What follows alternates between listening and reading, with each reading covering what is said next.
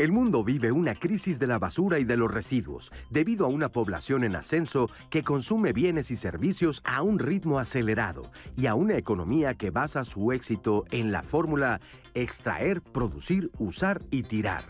La demanda de recursos naturales, señala Naciones Unidas, es más alta que nunca y continúa creciendo para comida, ropa, agua, vivienda, infraestructura y otros aspectos de la vida.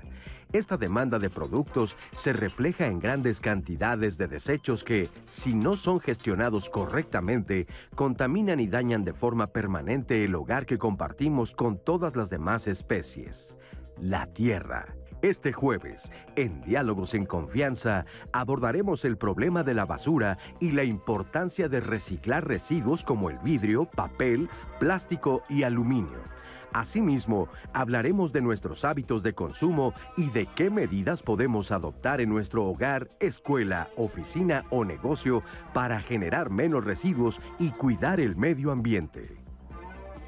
Efectivamente hay que cuidar nuestro medio ambiente porque la basura es uno de los principales eh, contaminantes. Bienvenidos, es nuestro tema este jueves en Diálogos, la basura que generamos.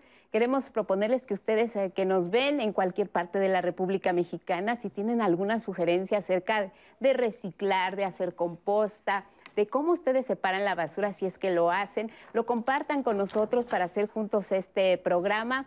Vamos a estar hablando del tema con algunas alternativas y sobre todo el análisis de cuál es el origen de toda esta basura que se genera no solo en México, sino a nivel mundial y que está causando severos estragos. Es un monstruo de mil cabezas y nosotros como ciudadanos podemos hacer algo para combatirlo. Gracias, bienvenidos a Diálogos en Confianza esta mañana. Gracias, Anaí Vázquez, que estará muy pendiente de sus llamadas. ¿Cómo estás, Anaí? Qué gusto tenerte, qué gusto estar aquí. Gracias, Lupita. Y pues yo listísima para leer sus comentarios, sus opiniones y sus consejos que les invitaste al público a realizar aquí en nuestras redes sociales. Muchas gracias, Magdalena Alejo, Jimena Raya, nuestras intérpretes en lengua de señas mexicana y nuestros invitados. Esta mañana, doctor Luis Raúl Tobar Galvez. Bienvenido, doctor. Buenos días. Mucho gusto, muy buen día. ¿Cómo está usted? Gracias, profesor investigador del Centro Interdisciplinario de Investigaciones y Estudios sobre Medio Ambiente y Desarrollo, CIEMAT, del Instituto Politécnico Nacional. Muchas gracias, doctor. El licenciado Carlos Sánchez, bienvenido, Carlos. ¿Qué tal, Lupita? Buenos días. Gracias por invitarme. Al contrario, muchas gracias, director general de ECOSE, Asociación Civil, tiene experiencia en temas de decisión de impacto ambiental ordenamiento ecológico territorial, residuos sólidos urbanos, residuo de manejo especial y asuntos de ambientes costeros. Muchas gracias. También nos acompaña Adrián Sánchez Roa. ¿Cómo estás, Adrián? Bienvenido. ¿Qué tal? Muchas gracias aquí. Gusto saludarles. Gracias por acompañarnos, fundador y presidente de Lealtad Verde y especialista en economía circular, en reprocesamiento de plásticos y cálculo de la huella de carbono. Gracias, gracias a los tres por estar con nosotros esta mañana y hablemos directamente del tema. La basura que generamos es un grave problema, no solo en México, a nivel mundial. Ya nos rebasó este asunto. Pues si no rebasar, eh, tenemos que tener mucho cuidado y concientización de lo que consumimos. Claro. Todos, como bien se menciona, eh, generamos residuos, somos consumidores en las grandes ciudades, para que la gente tenga una idea, eh, la gente genera entre 900 gramos y un kilo 200 de residuos todos los días. Entonces, y si no se disponen adecuadamente, pues eso, eso genera un problema no solo ambiental, sino de contaminación eh, y, de, y de, del taponeo, del drenaje en las ciudades, por eso vienen las inundaciones etcétera, etcétera. Una cosa son los residuos y otra cosa es la basura, doctor. Sin duda.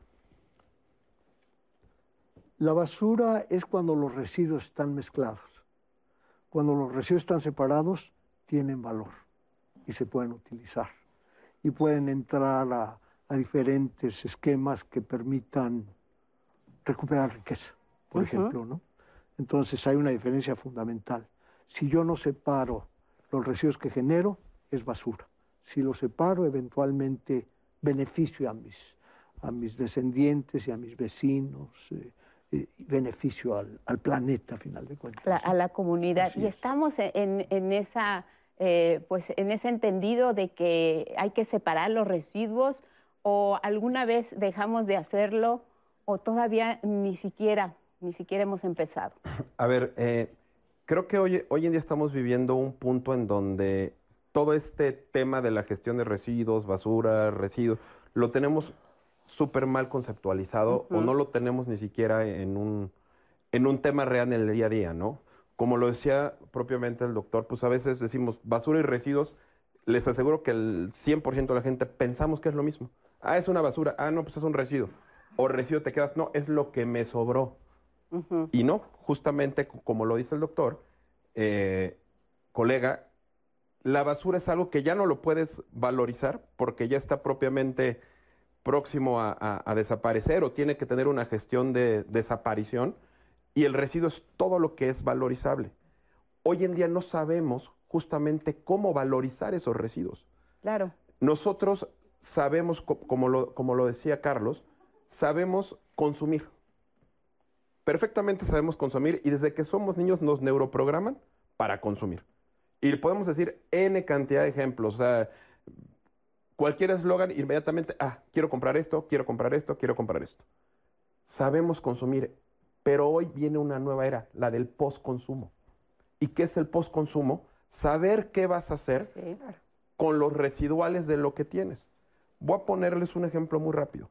Si tú vas a comprar una botella de agua, ¿qué compraste? Pregunta. Compraste el envase, compraste la calcomanía. Vamos a verlo. Realmente, tú vas al súper y no dices, ¿me das una botella de agua? ¿Qué fuiste a comprar? El agua, ¿no? Pero realmente ahí estamos manejando dos productos, botella de agua. El agua la sabemos valorizar en el momento porque es un bien que tenemos, pero ahí hicimos la posición de un activo. Un tangible es como si yo te digo, dame tu taza, te la estoy comprando. Es lo mismo que tenemos que hacer con las botellas y con los residuos, en donde quiero que sepan que tenemos nada más vagando así en el mundo, en este país nada más cerca de 7 billones de pesos que no están siendo reincorporados a una economía activa. Y es justamente lo que son los residuos y el tamaño de los residuos valorizables que podemos tener en este país.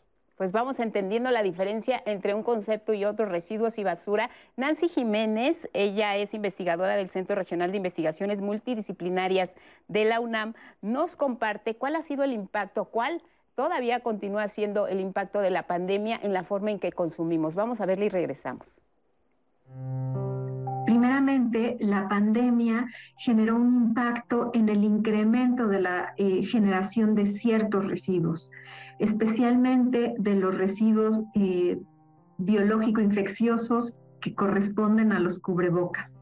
La mayoría de las personas no generábamos este residuo y ahora esta, su presencia, digamos, en, eh, en la composición de los residuos que desechamos los mexicanos es importante. En una em, investigación realizada a finales del año 2020 y principios del 2021, encontré que antes de la pandemia la mitad de los mexicanos declaró no generar residuos biológico infecciosos y en ese primer año de la pandemia, 75% de los mexicanos generaba estos residuos. Eh, tecnológicamente quizá es viable reciclarlo, pero ambientalmente implica mucho más costo, ¿no? La desinfección, el traslado, el acopio, estos residuos desechables de cubrebocas plásticos, pues no, no son reutilizables, no son reciclables, se fabrican con polipropileno que tarda más o menos 450 años en degradarse por otra parte, la pandemia también provocó una transformación en las prácticas de manejo que los mexicanos, las mexicanas damos a nuestros residuos. Ante el miedo de contagiarnos, dejamos de hacer buenas prácticas en el manejo de los mismos. Es decir, dejamos de separar los residuos y de enviarlos a centros de acopio donde pudieran eventualmente enviarlos a reciclaje. Y esto es grave porque de acuerdo con datos del INEGI, menos de la mitad de los mexicanos declara separar los residuos. Ahora, eh, es nuestra responsabilidad la generación del residuo y es nuestra responsabilidad del manejo. Es una... Eh, eh, digamos, es una excusa justicialista decir, yo no lo, no lo separo porque en el camión lo revuelven. Sobre todo en la Ciudad de México, estoy segura que no lo revuelven, aunque tengamos esa percepción. En los sistemas de aseo urbano son precarios y muchos de nuestros sistemas tienen a trabajadores informales, es decir, trabajadores que no están en la nómina de las ciudades o de los municipios.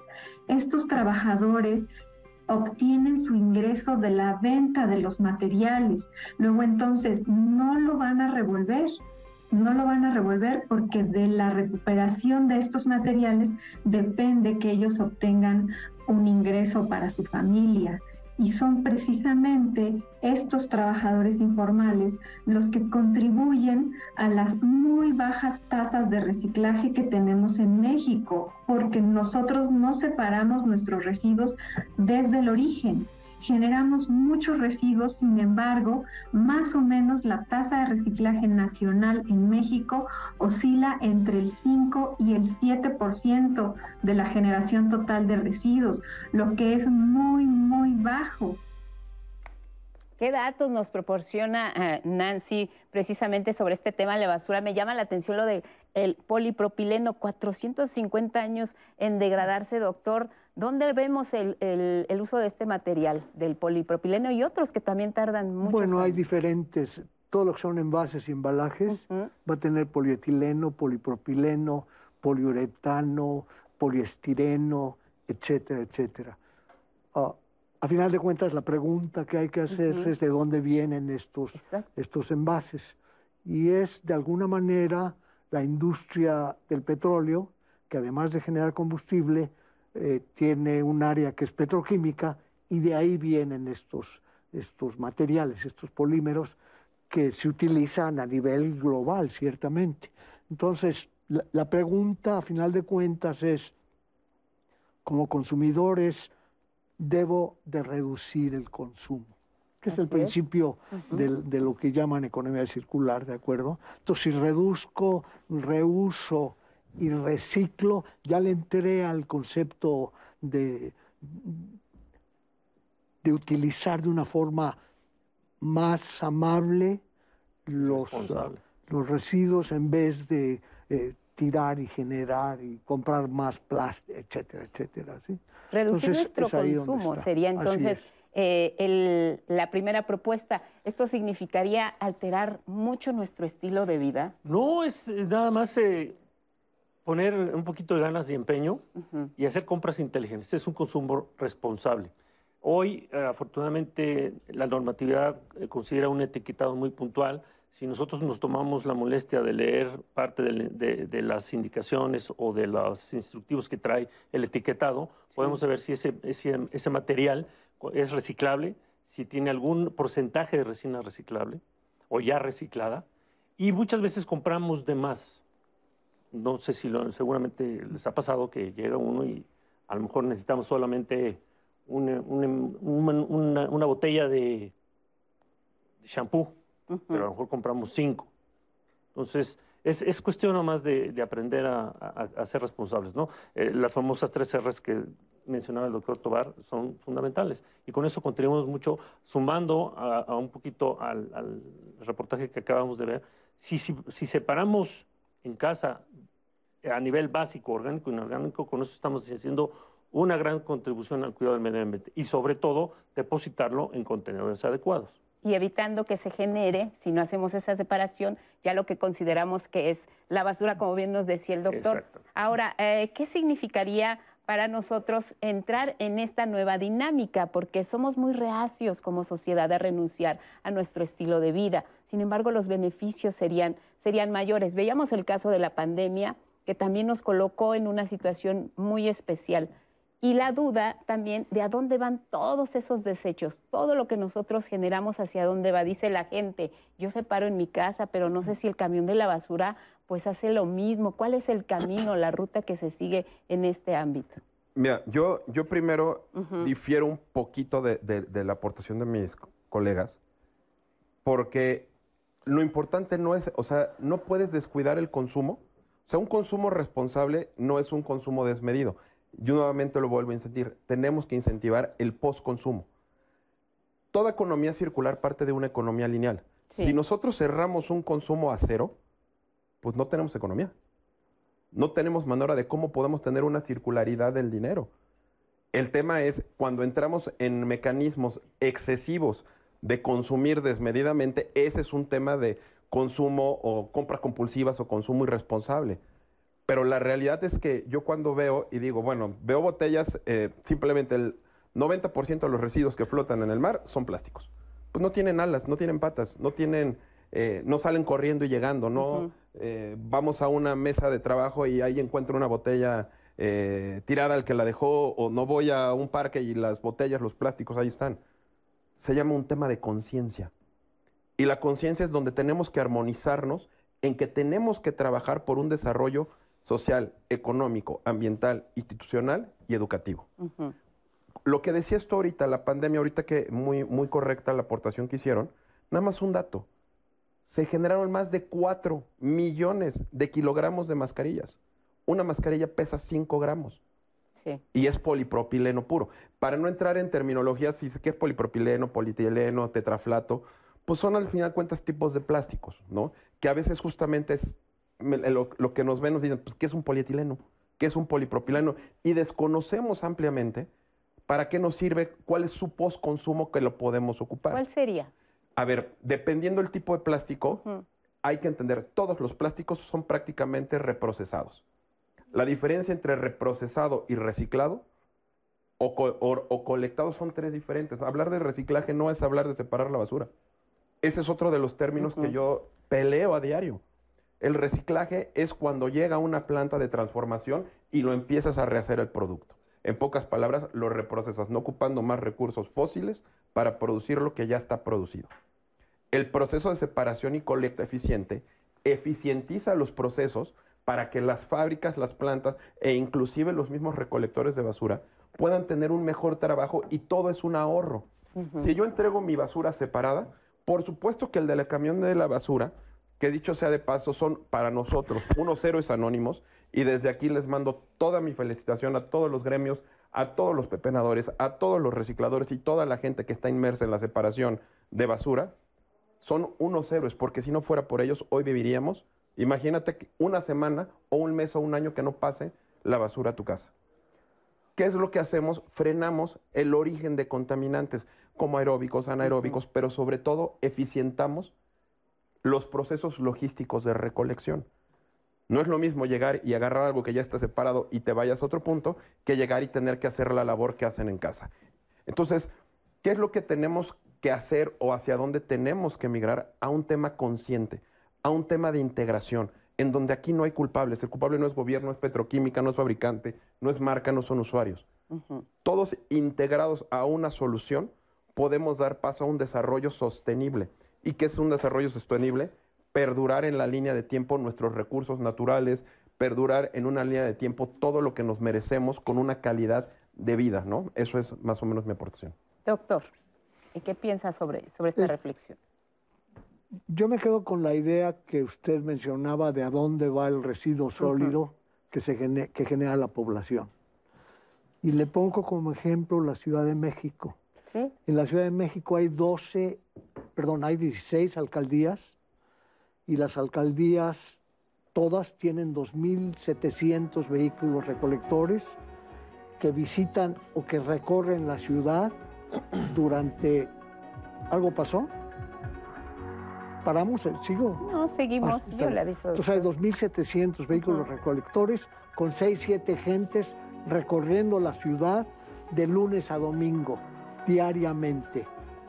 Eh, una vez que recolectan, se van a 12 estaciones de transferencia distribuidas en 1.500 kilómetros cuadrados, que es la Ciudad de México. De ahí, de esas estaciones de transferencia, pero nada más piense usted en el volumen, son 12.500 toneladas diarias de residuos sólidos urbanos únicamente. Y me están, me están faltando los de manejo especial y los residuos peligrosos. Los residuos sólidos urbanos llegan a estas dos estaciones de transferencia y de ahí se toma la decisión de o se van a un relleno sanitario La Ciudad de México no tiene rellenos sanitarios. Volvemos con el tema, doctor, si le parece. Vamos a la pausa y regresamos.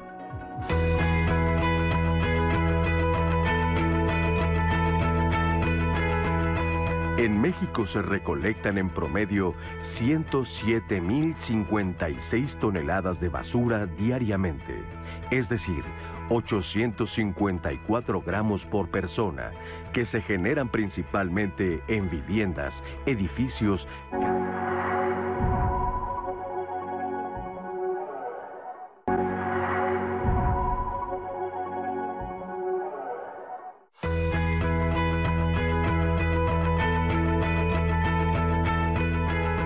De la mitad de la basura que se genera en todo el país se recolecta en las siguientes entidades. Ciudad de México, Estado de México, Jalisco, Veracruz, Nuevo León, Guanajuato y Puebla. INEGI.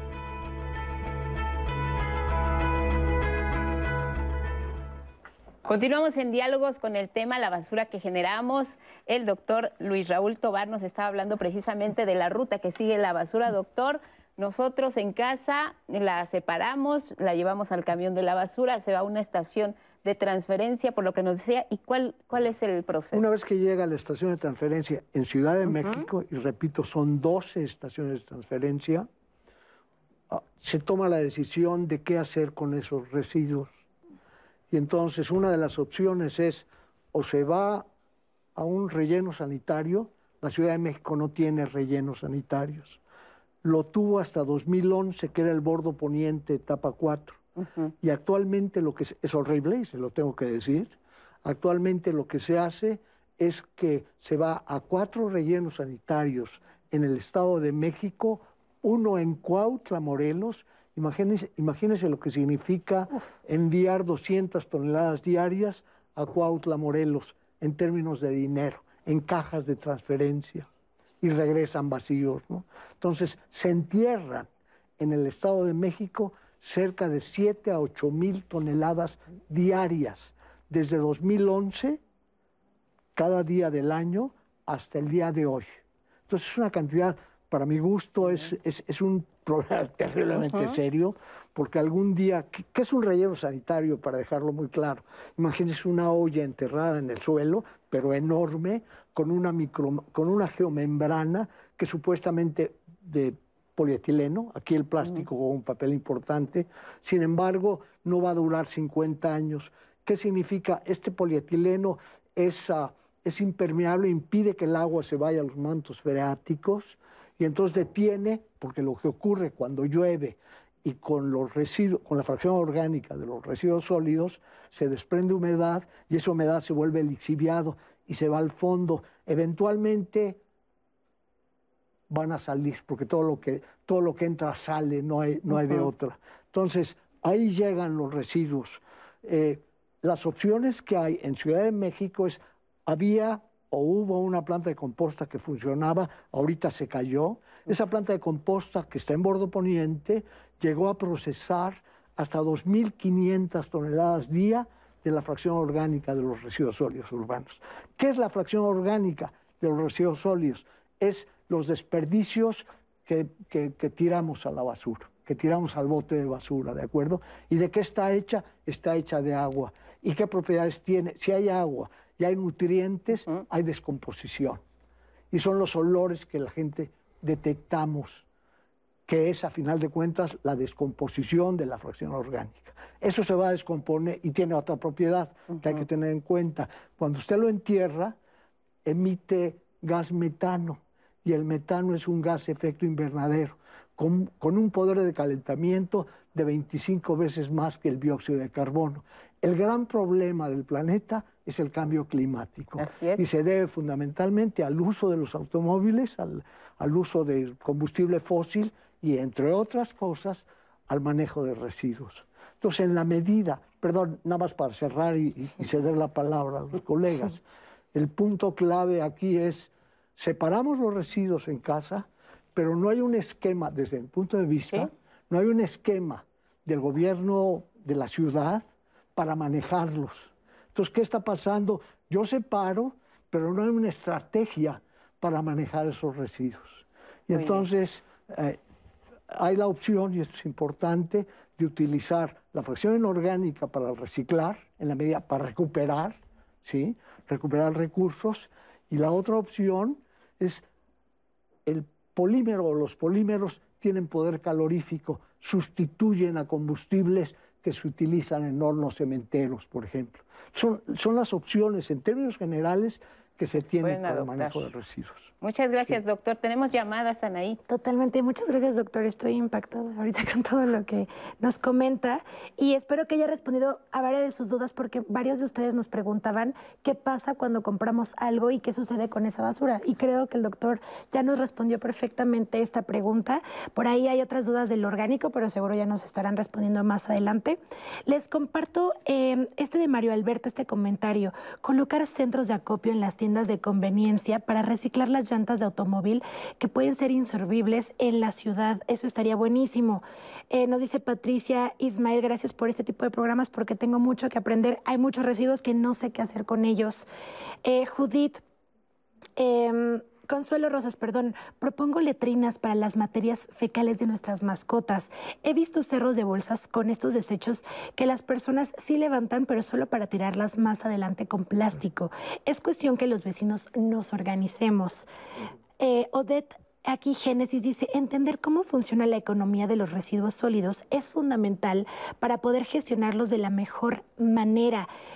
Lidia M. Mag dice, en lo personal hacemos un reto de minimizar la compra de ropa cada año con lo indispensable. Preferimos de segunda mano aquella que ya no se ocupa y se puede también intercambiar. Toda la ropa se cuida mucho y se separa. Así ahorramos mucho dinero y evitamos, por supuesto, más residuos textiles. Nos comparte Alide que eso hace en su día a día. Odette Génesis dice, la mayor parte de las personas de limpieza urbana, los recolectores de basura, son voluntarios. Hay que ser conscientes de ello.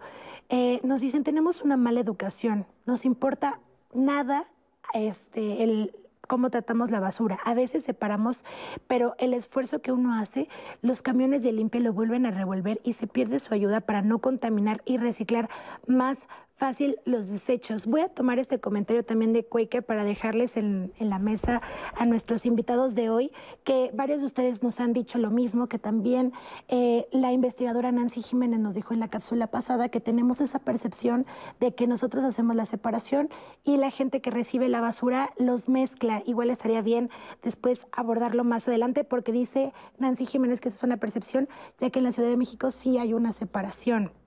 Dice, eh, Consuela Rosas, en mi colonia, aquí en provincia, separamos los restos de materia orgánica, la depositamos en unas canastas y hay personas que pasan a recogerlas para alimentar cabras y borregos. Y nos pone una manita de, de bien. Lulu Cruz, soy acopiadora desde hace como 15 años.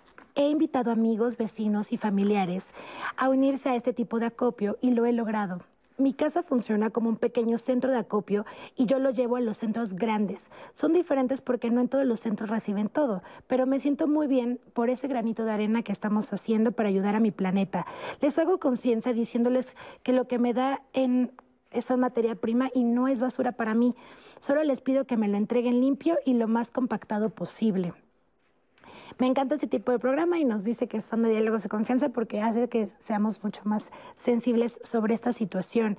Es Macías Grace, nos dice, me encanta reciclar. Hay muchísimas cosas que se pueden hacer. Lo hago con el agua de la lavadora desde que me casé casi 30 años. Los desperdicios alimenticios para hacer composta. Dono la ropa en buenas condiciones que ya no uso. Botellas, tapas para los programas de niños con cáncer. Frascos para organizar alimentos y objetos. Con los mismos pantalones de mezclilla hago mandiles y otras cosas. Con envases de suero oral hago divisiones para guardar ropa interior. Con algunos envases de shampoo hago contenedores de celulares y cargadores y a veces los regalo. Hay un mundo de ideas creativas para no hacer tanta basura. Uso mi botella de agua y mi termo para café diariamente. También tenemos llamadas eh, de ustedes y quiero compartirles esta de Graciela Vaca. Ella dice, vivo en el municipio de Nicolasa Romero, Estado de México. Yo separo la basura, pero cuando llega el camión ellos lo revuelven toda. Otro punto importante es que la basura que se genera en la Ciudad de México la vienen a tirar aquí en este municipio. ¿Qué podemos hacer? Y una llamada más de Isidro Morales. Espero que no sea tarde para salvar la vida del planeta Tierra. Las personas que gobiernan y nosotros debemos ser más contundentes con empresas, todo tipo de industrias, maquillaje, prendas de vestir, plásticos contaminantes. Deben haber un control muy estricto sobre ello. Igualmente, debe de haber normas que regulen los espacios publicitarios sobre este promover el uso de plásticos. Me gustaría que hubiera más sobre este tema. Esto de Isidro Morales me parece interesante porque él habla de gobierno. Ustedes han hablado de lo que hacen en sus propias casas como sociedad y por supuesto ya ustedes mencionaron otro que es las industrias, las empresas. Es una triada, un trabajo en equipo y de eso nos habla Iram. Él es especialista de envase y embalaje y justo él nos habla de este trabajo en conjunto y la importancia de estar colaborando y por supuesto eh, pues de cómo cuidar nuestros residuos. Vamos a verlo. La industria de envase y embalaje, al ser una industria de alta innovación, pues precisamente desarrolla distintos materiales, sobre todo además de los que ya tradicionalmente se han venido utilizando como el papel y cartón, como mencionaba, 100% reciclable, el caso del vidrio.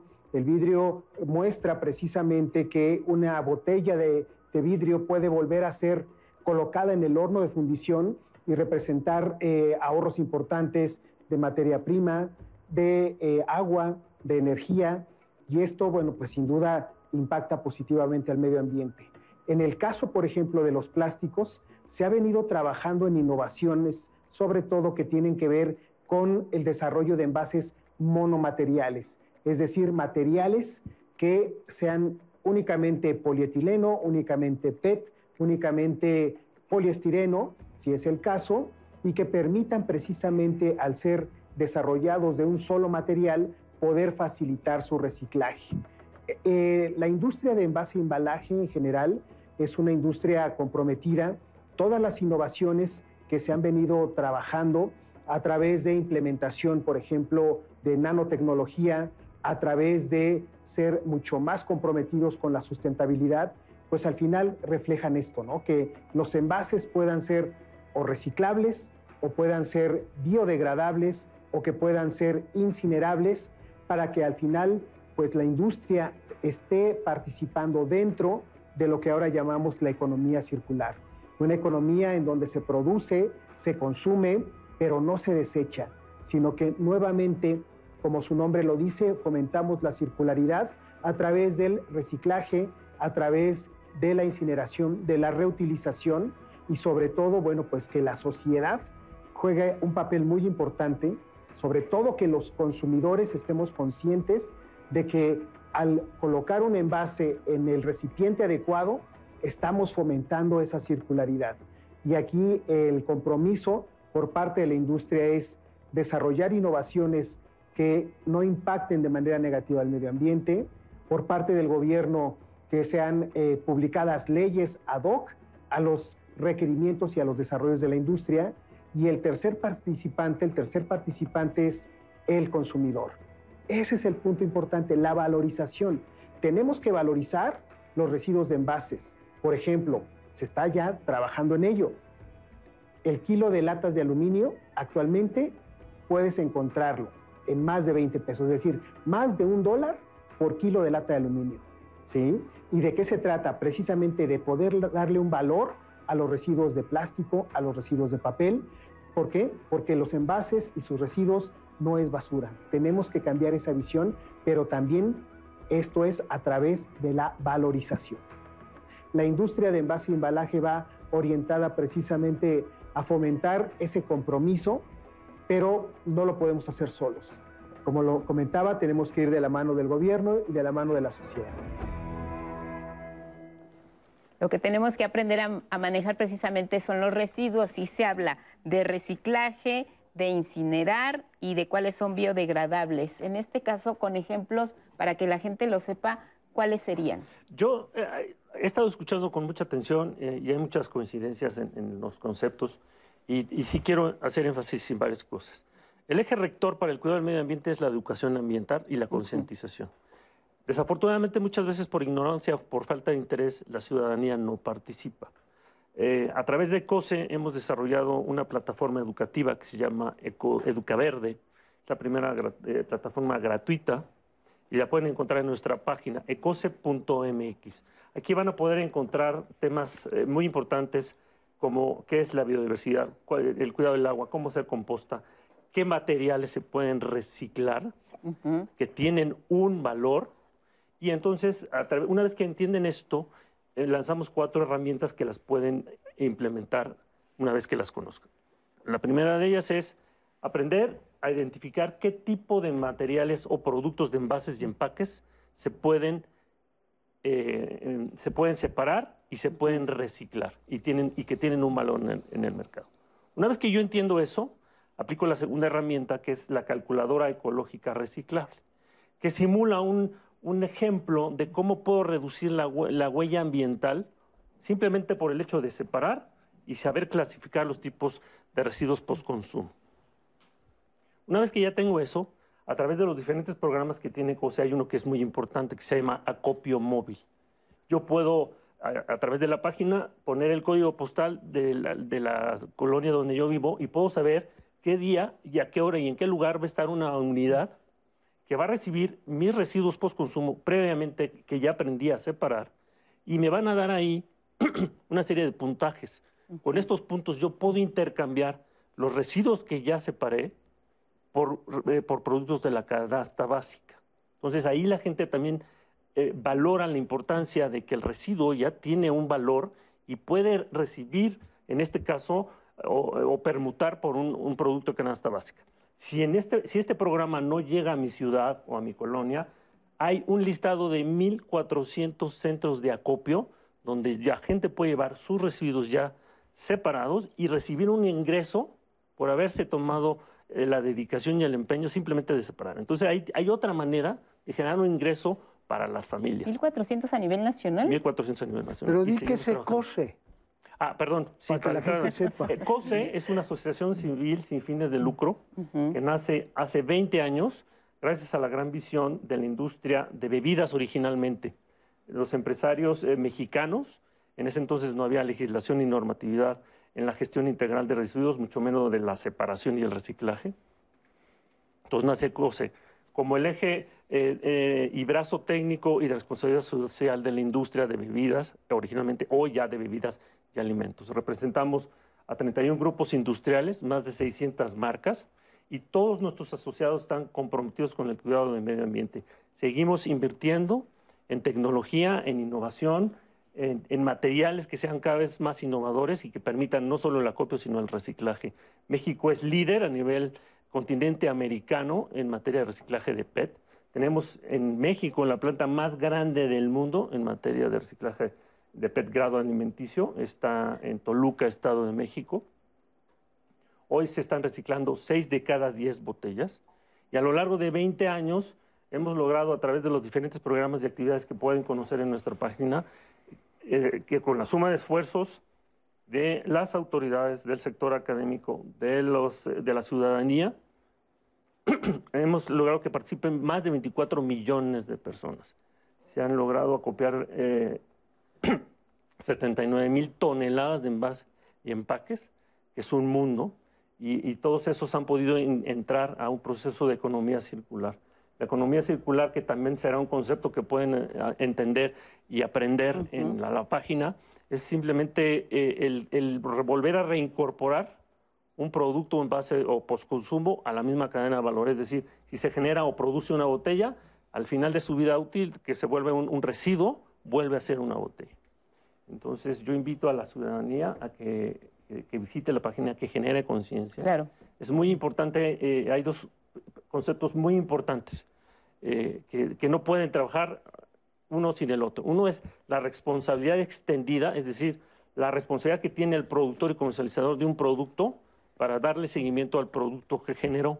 Pero la otra es la responsabilidad compartida, que es donde entramos todos. Todos los ciudadanos. Como lo decía en la cápsula anterior, eh, eh, el, representante de, la, industria de, de malajes, todos tenemos un papel de y responsabilidad. Las autoridades federales, estatales y mundiales tienen un papel claro y preciso en la recolección, transporte y confinamiento de residuos. El consumidor, todos nosotros, tenemos la responsabilidad de eh, depositar los residuos en contenedores adecuados o específicos, ya sea en el parque, en la playa o en mi propia casa.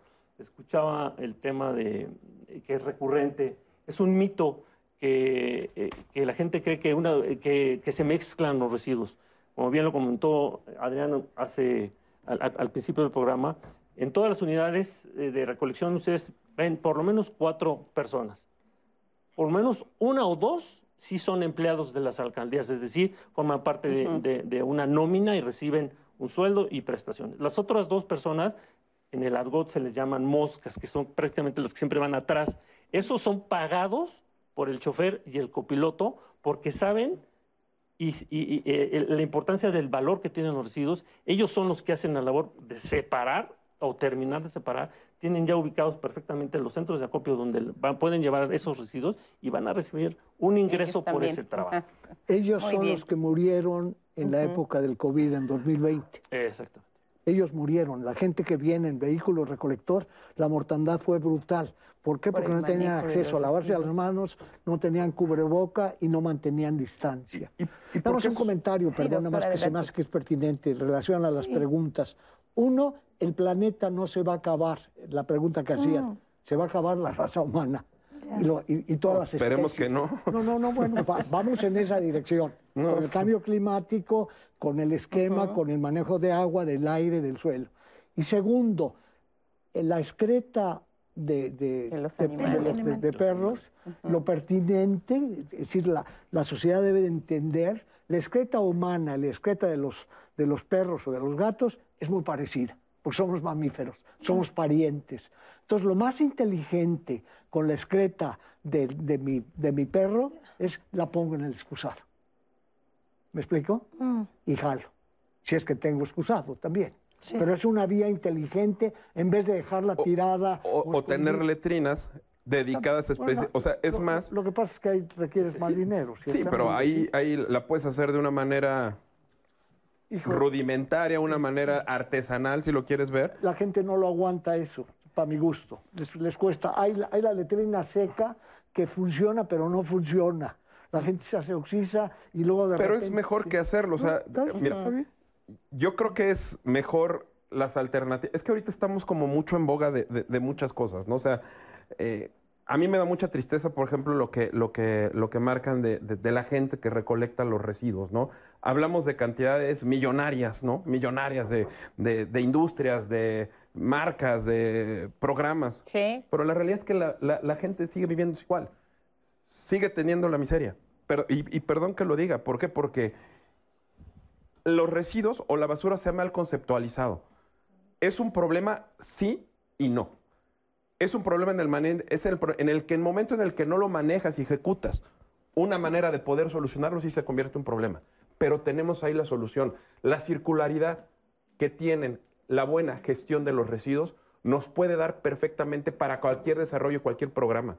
Nada más en este país se pierde más del 1.9 del PIB que podríamos retornar a una cadena productiva. ¿Y qué dice la ley al respecto? Mira, nosotros, hay dos artículos. La Constitución marca el cuarto, el quinto transitorio y el 75 de nuestra Constitución Nacional que todos tenemos derecho a un ambiente limpio y, asequible.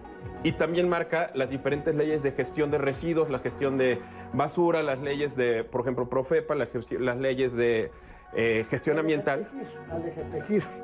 Pero hoy, recientemente, hemos dado un gran avance el 8 de noviembre del año pasado se aprobó la Ley General de Economía Circular.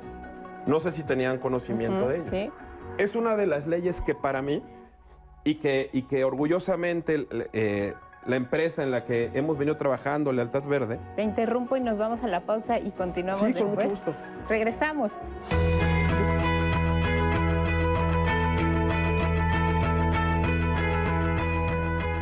Los centros de acopio, operados por los municipios o demarcaciones territoriales, reciben materiales como plásticos, fierro, lámina y acero, papel y cartón, PET, vidrio, eléctricos y electrónicos, entre otros.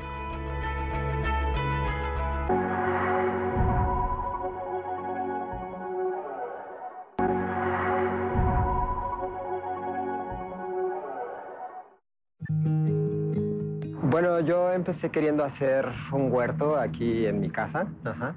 Y empezar a sembrar lechugas, jitomates, este, ajo, como, y las especias, ¿no? O sea, que son las que usamos en, eh, en la cocina.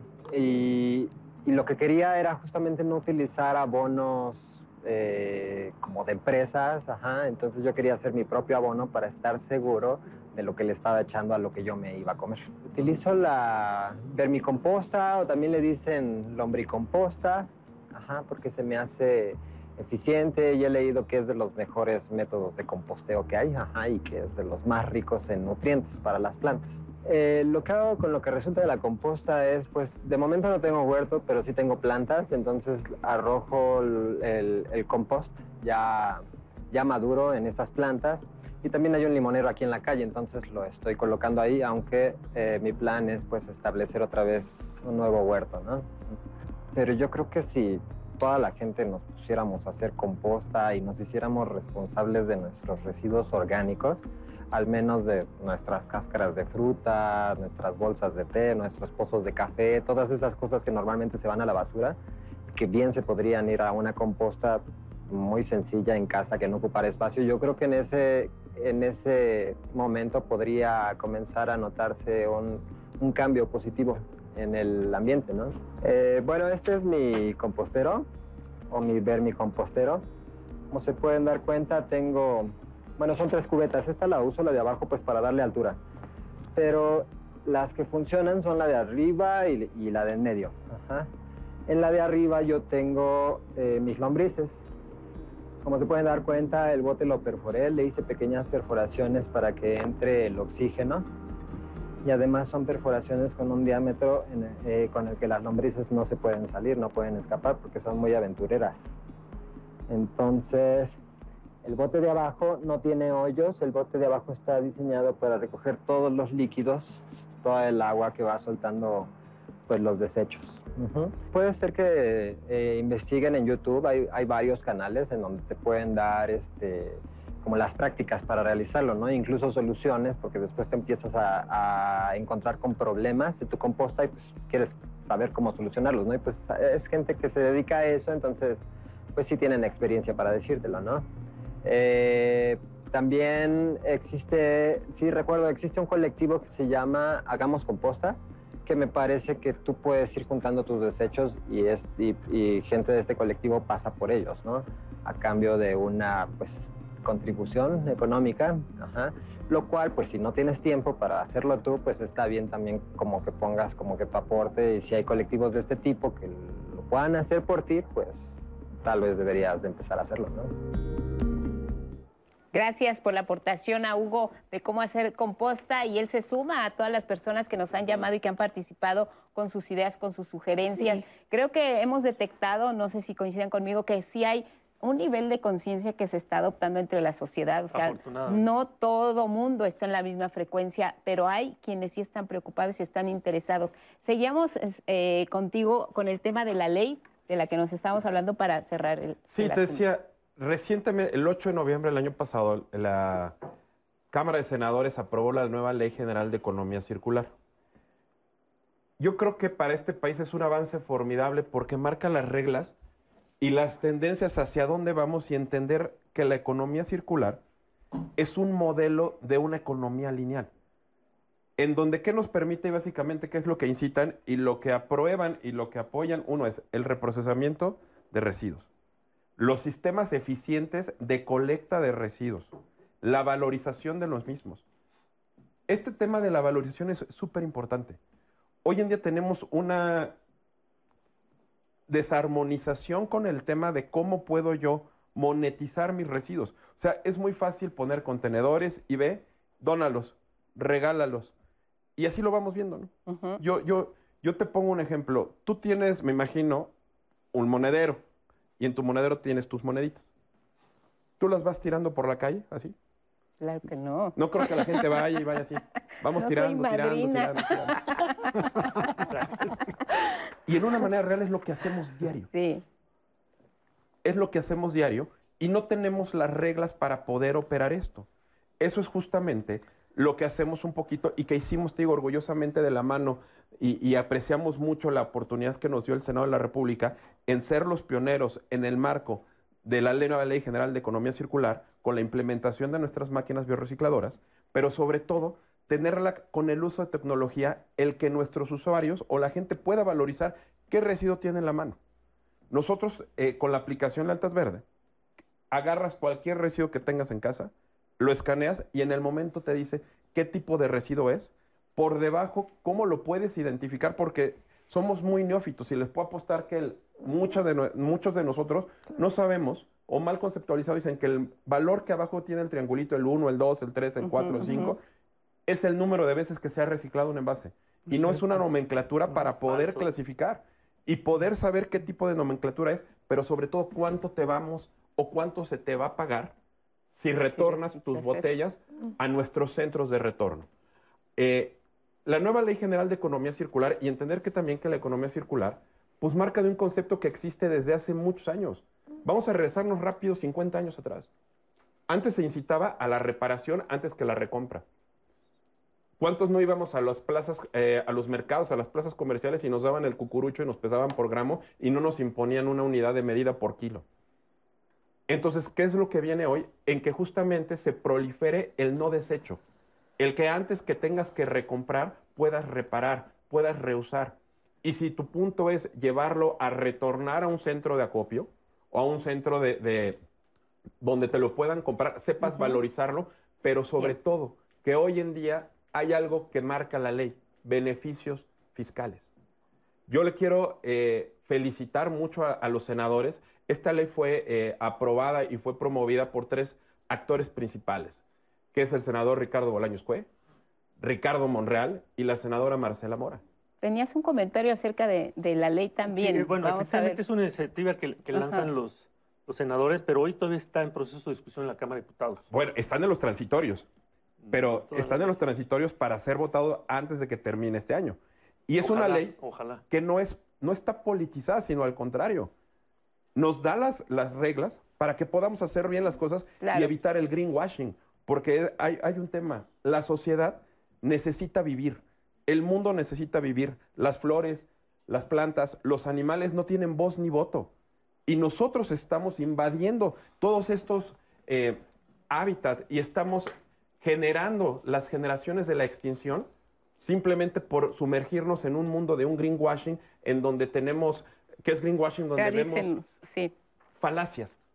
Lo que necesitamos hoy realmente son modelos que nos permitan la retornabilidad de la valorización de los residuos. ¿Por qué? Porque ya los pagamos.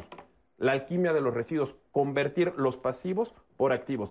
Y les, y les apuesto que si logramos llegar a ese punto, vamos a tener exceso de presupuesto para poder hacer todo lo que queremos en un ámbito de desarrollo social, económico, ambiental, institucional y educativo. Anaí. Muchas preguntas. Em, tenemos esta que dice, hoy en día existen distintos programas para el rescate de materiales y su correcto uso para futuro, para el futuro de esos residuos. ¿Cuáles son? Nos preguntan específicamente para el licenciado Carlos Sánchez. A ver si nos ayudan. A... Gracias, sí, con mucho gusto. En la página ecose.mx podrán encontrar los diferentes tipos de programas y actividades que que hemos venido realizando a lo largo de dos décadas. El más exitoso fue, y, lo, estamos retomando, se llama Ecorreto, donde participan y se involucran todas las escuelas del país y la clave eh, y el eje rector son los estudiantes o los, los, jóvenes. ¿Por qué? Porque ellos predican lo que aprenden en la escuela cuando saben cómo separar, cómo depositar y le piden a los familiares, amigos, hacer lo propio en las casas y llevaban esos eh, residuos postconsumo a las escuelas y a través de, los, de, las eh, unidades de recolección que, subsidia COSE, ese material se llevaba a las plantas de reciclaje. Ese es más exitoso, se tuvo que poner en stand-by por el tema de la pandemia. Estamos reactivando poco a poco porque hay nuevas autoridades, tanto a nivel estatal como federal.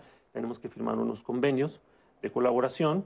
Tenemos otro programa que se llama de, eh, el programa institucional, donde firmamos convenios específicos. Por ejemplo, la semana que entra vamos a firmar un convenio con el Congreso de Nuevo León, donde todos los legisladores, sumando esfuerzos, van a separar residuos en el edificio de, la Cámara de, Legisladores, que pondrá eh, y o proporcionará el COSE, para que ellos a su vez también retransmitan la importancia de separar, aprender a, identificar los tipos de, materiales eh, postconsumo que se pueden reciclar y que tienen un valor. Otro programa es el de Ecorescate, donde en alianza con autoridades estatales, municipales, el sector académico y nuestros asociados, generamos eh, eh, jornadas de limpieza, que pueden ser en las playas, en los parques, en las barrancas, en las lagunas, nos ha dado muy buenos resultados. Estos programas se vienen aplicando desde hace 20 años y como lo mencioné en, alguna otra de, las, de mis intervenciones, hemos logrado que participen más de 24 millones de personas. Ahí está, Ana. Eh, ¿Dónde puedo llevar mis ladrillos ecológicos eh, que ya no estoy ocupando? ¿Saben si existe algo donde... ¿Ladrillos ecológicos?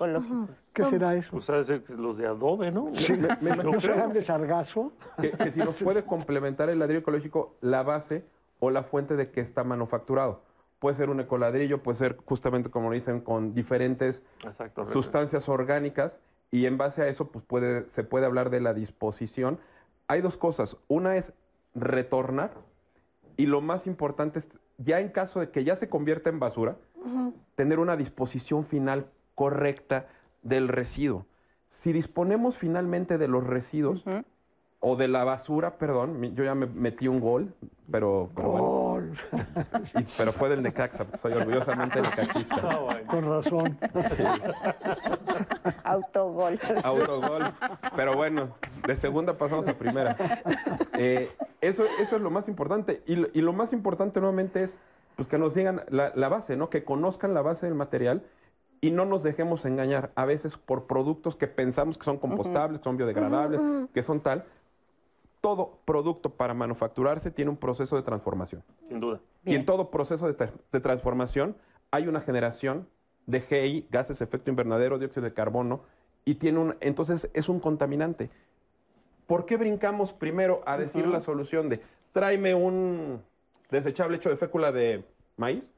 Ah, no, como se degrada, lo tiro. Exacto este plástico, no, el plástico es enemigo. De mi lado, y ya creo que ya lo vieron mi tendencia, no soy un enemigo de los residuos, sino al contrario. Es la fuente perfecta para poder generar una economía lineal perfecta. Circular. A través del postconsumo.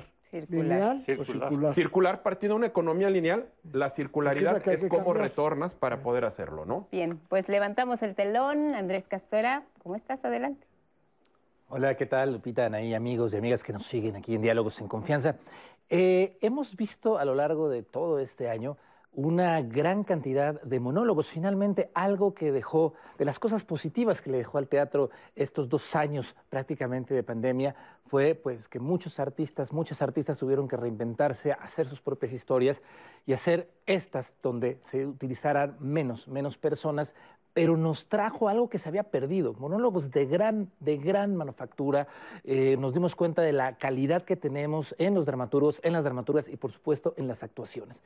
Y el día de hoy no es la excepción, porque vamos a estar ante un monólogo que escribe el mismo actor que lo interpreta, Emilio Savini, que además toma un tema que en el argot popular todos entendemos que es cuando nos dicen estás en el hoyo o cuando uno dice estoy en el hoyo.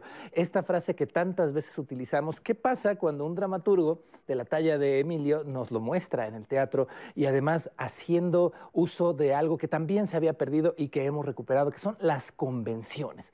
No siempre lo más importante de una obra de teatro es lo que está atrás o lo que está sobre los actores, hablando de, la luminotecnia, de la escenografía, que cuando está bien hecha y cuando se paga un boleto para ver ese tipo de cosas, vale la pena. Pero cuando hay actores con la calidad que tiene Emilio Sabini y nos demuestra que lo importante es el actor o la actriz y lo que te está platicando, y más en una historia donde tenemos que sentirnos tal cual en el hoyo.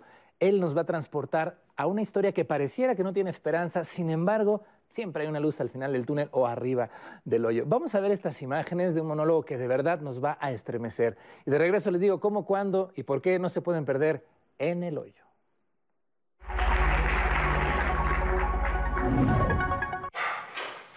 Tan estúpidos como los trágicos. Tan densos como el miedo. ¿Cuántos vacíos se agolpan pulverizando toda vivienda? Está basado en la repetición en la repetición absurda de las cosas, de, cómo uno eh, no se da cuenta de lo que, de lo que está viviendo, ¿no? Y de que lo que está viviendo te puede cambiar, ¿no? Te puede cambiar para bien. Que si le pones atención a las cosas de, de la vida, eh, puedes, puedes tomar mejores decisiones, ¿no? Pero este pobre tipo no toma las buenas decisiones, ¿no? Toma las peores decisiones y por eso le pasa lo que le pasa este, por supuesto, cae un hoyo. No hay manera de ayudar a alguien que esté en un hoyo si no es esa misma persona que quiera salir de ahí. ¿Cuántas distancias más? ¿Cuántos precipicios se abisman frente a mí? ¿Ah?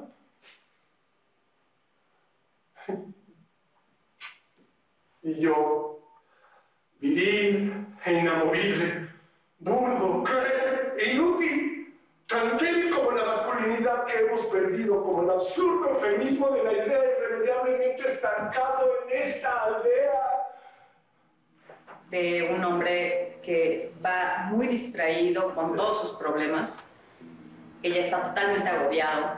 Eh, son las cosas que a todos eh, nos llega a pasar en los momentos de estrés, de cuestionarte la vida, de si tomar una decisión o no, de si es lo mejor o no de todas las cosas que además tienes ya metidas en la cabeza de qué es, cómo debería de funcionar la vida y si te lanzas o no a tomar una decisión. Y por eso muchas veces dejamos muchas veces las cosas al azar. Y en ese azar y en esa falta de responsabilidad y en esa falta de atención a uno mismo y de lo que uno mismo necesita y de conocerse a uno mismo, uno cae en el hoyo. Así que, así que si acepto este triste final, no lo será ¿Quién en su sano juicio podría defender el argumento de un nonato, de un quizá que no fue escuchado? ¿Quién puede alardear de su estoicismo? ¿Quién es tan cristiano como para perder ambas mejillas? ¿Quién es tan estúpido como para regodearse entre el estiércol entre sus mejillas? En el hoyo es una apuesta que apuesta a la, a la actualidad todo eh, tiene el peso sobre Emilio en, el buen sentido de, de, esa oración. Solo tenemos un espacio vacío y, y el trabajo de iluminación, el trabajo actoral, hace que toda la magia suceda en, en la caja negra. ¿Hay alguien ahí? ¿Alguien acaso?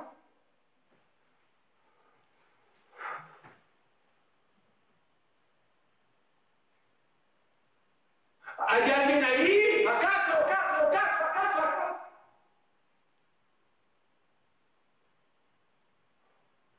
No. No hay una blanca mano blanca que se ofrezca.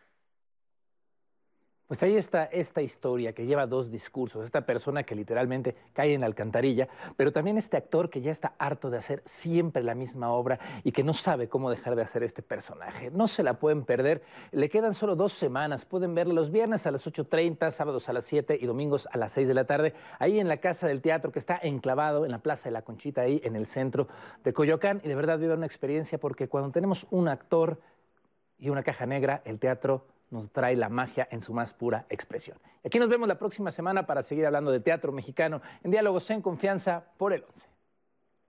Muchas gracias, gracias Andrés.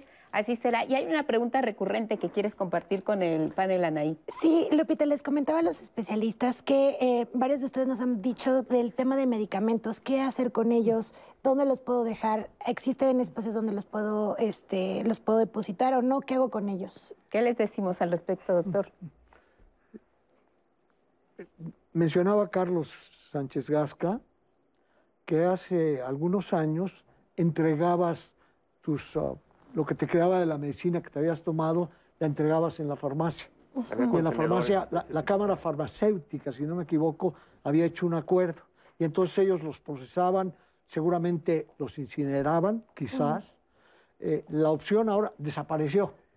Entonces lo que ocurre actualmente es que te quedas con medicamentos y lo que se me ocurre, que a lo mejor estoy totalmente fuera de contexto, lo que se me ocurre es deshacerlos y diluirlos en agua y eventualmente tirarlos, ¿me explico?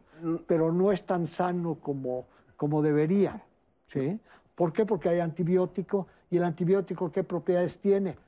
Le pega a los bichos. ¿Y los bichos qué son? Son organismos que hacen que el planeta funcione. Entonces, pegarles a los microorganismos es pegarnos a nosotros mismos. Adrián. No, yo- sí.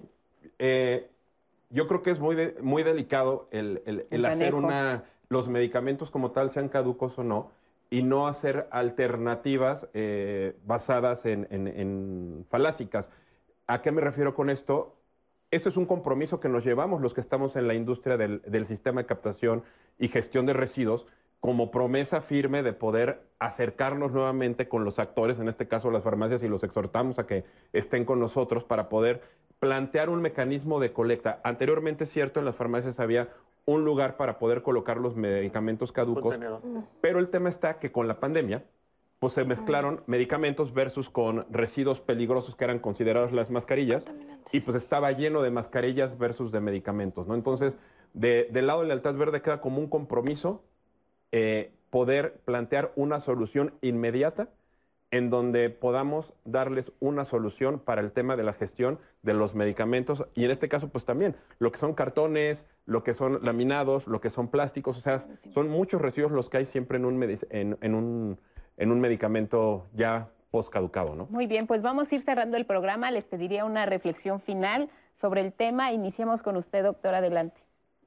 Yo me quedé con la presentación de la composta, la alternativa de entregar al vehículo recolector la fracción orgánica de los residuos, el destino de esa fracción orgánica va a ser un relleno sanitario. Y la opción es la que presentaba este joven, este compañero, de hacer composta. Una de las virtudes de la composta es que reduce el volumen en un es decir, si entran 100 kilos, obtienes 25 al final. Entonces, ¿qué significa? Que el espacio en el relleno sanitario, estás ahorrando espacio en el relleno sanitario. Una debilidad de la composta es que se tarda mucho tiempo. Entonces, son las dos opciones. Me parece que la composta es, perdón, y otro punto que es fundamental, en este país no tenemos fertilizantes. Lo dicen en las mañaneras cada tercer, un día sí y otro también. Entonces, lo insólito del caso es que no se dan cuenta eh, las autoridades de que hay que hacer composta. Y entonces vas a tener un, un mejorador de suelos que va a beneficiar la producción de, de alimentos, que es lo que también quieren. Que la autosuficiencia, que tagata. Dices, cámara, ¿cómo es posible que no se pongan a hacer composta de verdad? Muy Ese bien, sería mi comentario. Gracias, Carlos. Nada más invitar a la gente a que generemos conciencia, todos somos consumidores y por ende generadores de residuos. Está en nosotros cuidar el medio ambiente y simplemente con dedicarnos a hacer una separación básica, orgánica e inorgánica, con eso estamos ayudando de manera muy, muy importante. Ahora, si queremos llegar a una separación ya en tercera o cuarta etapa, vidrio, cartón, plásticos, qué mejor.